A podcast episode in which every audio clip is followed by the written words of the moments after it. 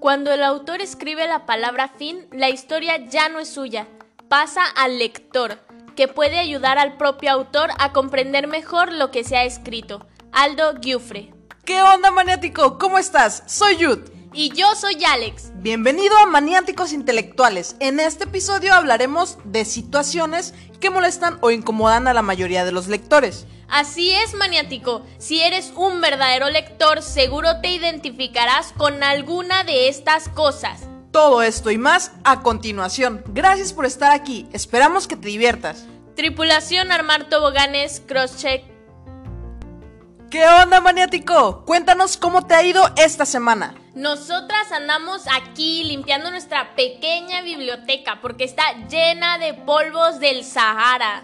Así es, maniático, este impresionante nube de polvo. Y somos afortunados, ya que solo pasa por una franja del planeta. Bueno, maniático, dejemos de divagar y hablemos. Esta temporada estamos hablando de libros, pero hay que tener en cuenta algo muy importante. Hay libros muy buenos que después los directores de cine quieren llevar a este ámbito. Y de ahí que nos encontramos con libros muy buenos y películas que a veces son muy parecidas al libro, pero otras veces son tan diferentes que llegan a molestar a los lectores. Y es que sabemos que no todo lo que se dice en los libros es tan sencillo de representar de forma audiovisual. Sin embargo, hay algunos cambios que hacen los directores en la trama que terminan dando un sentido bastante diferente a las historias. Si aparte de leer te gusta ver películas, entonces seguramente te has emocionado al saber que van a sacar la película de uno de tus libros favoritos pero al ver la película terminaste decepcionado y hasta molesto. Es por ello que vamos a hablar de películas y libros. Algunos son muy parecidos y otros son muy poco parecidos, pero todavía no. Vamos a dejar este tema para unos minutos después, maniático. Mientras tanto, ve recordando qué libros has leído y si hay películas de ellos. Pero bueno, oye Alex, ¿alguna vez has prestado un libro? ¿Has escuchado la frase, tonto es quien presta un libro y más tonto el que lo devuelve? Bueno, pues muchas personas me han llamado mala onda por no utilizar lenguaje altisonante, por no prestar mis libros. Y yo de por sí soy una persona muy egoísta con mis libros y muy cuidadosa, entonces nunca los presto. Pero una vez decidí tener fe en la humanidad. O sea que pusiste todo el peso de la humanidad en una persona? Claro que sí. El punto es que le presté a una amiga un libro de Julio Verne, el de la isla misteriosa, mi libro favorito de Julio Verne. No sé si mi amiga escucha nuestros podcasts, no sé si sea una maniática intelectual, pero aún no lo supero. Te mando saludos, pero aún no lo supero. Cuando se lo pedí de regreso, como un año después o poquito más, me dijo que lo había perdido. Y así fue como se abrió la caja de Pandora. Yo también soy muy honesta y directa, así es que le dije, págamelo. Y ella muy tristecita dijo, está bien, pero en serio, su tristeza no se comparaba con mi dolor. Era un libro de pasta gruesa, no era de porrúa. No es por demeritar la editorial. Bueno, porrúa no me gusta, pero en otro episodio hablaremos de eso. Entonces, ¿qué creen que hizo? Me dijo que no había encontrado mi libro en las librerías y le dije, está bien, cómprame otro de Julio Verne, pero que no lo haya leído ya. Y le dije los títulos que ya había leído. Y bueno, para no hacer más extensa la historia, al final me compró el libro de dos años de vacaciones, obviamente de Julio Verne. ¿Y de qué editorial creen que me lo compró? De Porrúa, mi editorial menos favorita, por no decir otra cosa que nos mete en problemas legales. Lo siento, maniático, me exalté un poquito. Supongo que fue la última vez que prestaste un libro. Primera y última. ¿Tú has prestado libros, Jude? Era aproximadamente el año 2012 cuando estaba estudiando medicina y le presté el libro de 50 sombras de Grey a un amigo y me lo regresó todo sucio. Yutsin, ¡Iu! ¡Profanó el libro! No, no, no, nada que ver con eso. Es que en su interior había una bolsa de Skittles. Ya sabes, esos caramelos de colores. Ah, ok, ok. Pues oye, se presta para confusiones, la verdad. La bolsa de Skittles estaba abierta por la mitad y se habían manchado las páginas del libro en las que estaba. Espero que tú no seas así, maniático. Yo he pedido libros prestados a profesores de mi universidad y la verdad los cuido muchísimo. Es una falta de respeto que alguien confíe en ti, a su bebé, y tú le regreses otro bebé de una editorial con letritas microscópicas y todas pegadas de pasta blanda. De verdad que no lo superas. Bueno, y ya que Alex ha sacado muchas veces mis trapitos al sol, creo que es mi turno de aplicárselo a ella. Y es que esta niña podría protagonizar una película titulada La ladrona de libros. Oye, oye, estaba muy pequeña y no sabía lo que hacía. ¿Cuántos fueron? ¿Dos? No sigas, por favor, me siento el embajador mexicano que robó un libro en Argentina. Ay, no, qué vergüenza. Tienes razón, van a creer que todos los mexicanos somos como ustedes. Ay, lo siento, ya nunca lo he hecho, lo prometo. De hecho, me confesé cuando hice mi primera comunión.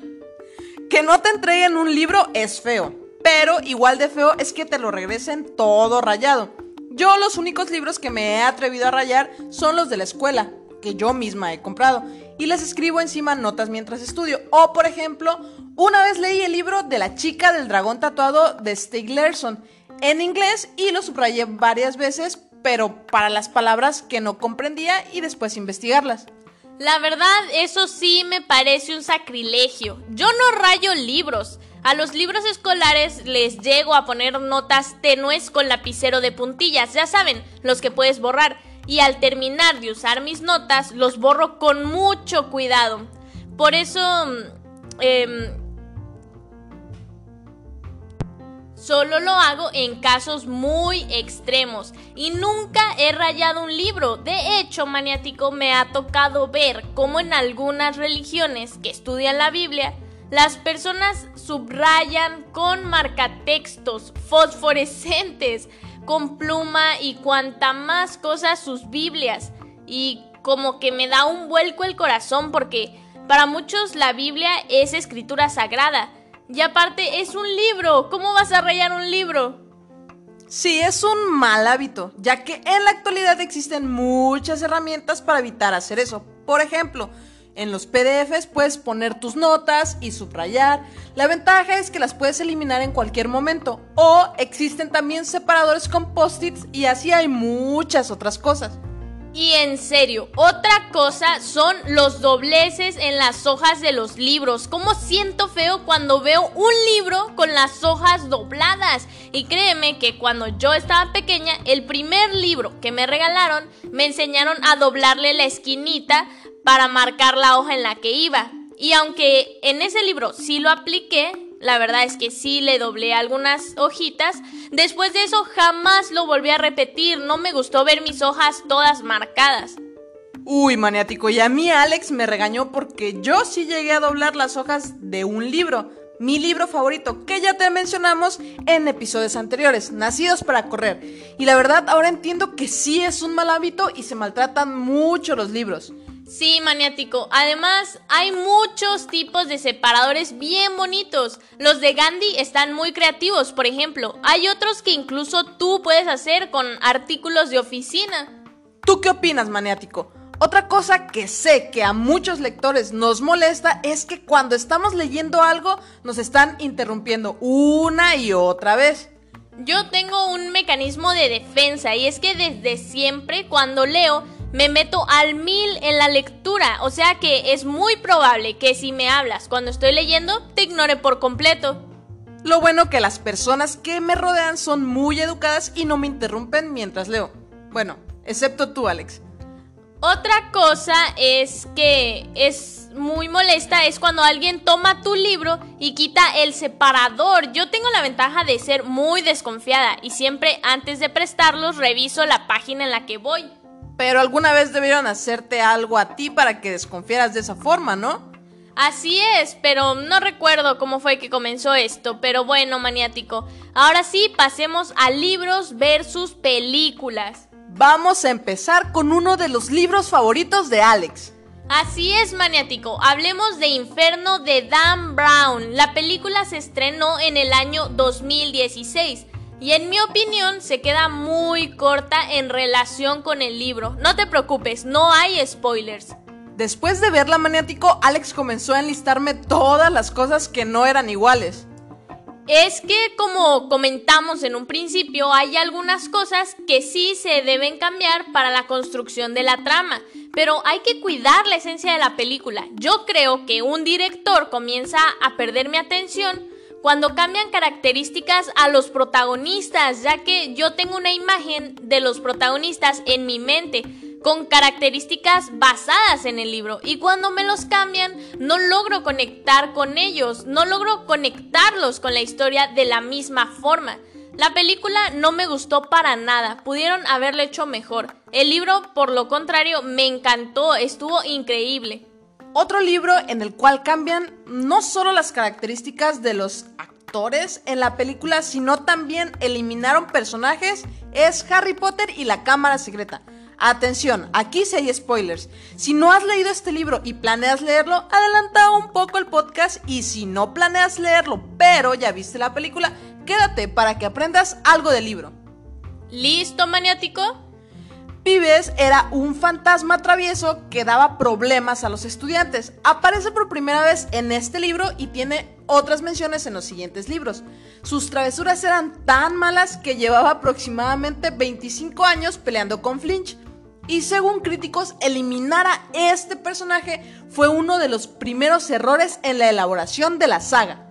Además, muchos personajes de Harry Potter son descritos con ciertas características y rasgos físicos que difieren con la película y el problema no es qué apariencia tienen, sino que no concuerdan las del libro con las de la película y cambian el sentido de la trama. Aparte de aquí ya no hay más spoilers, maniático, no te preocupes.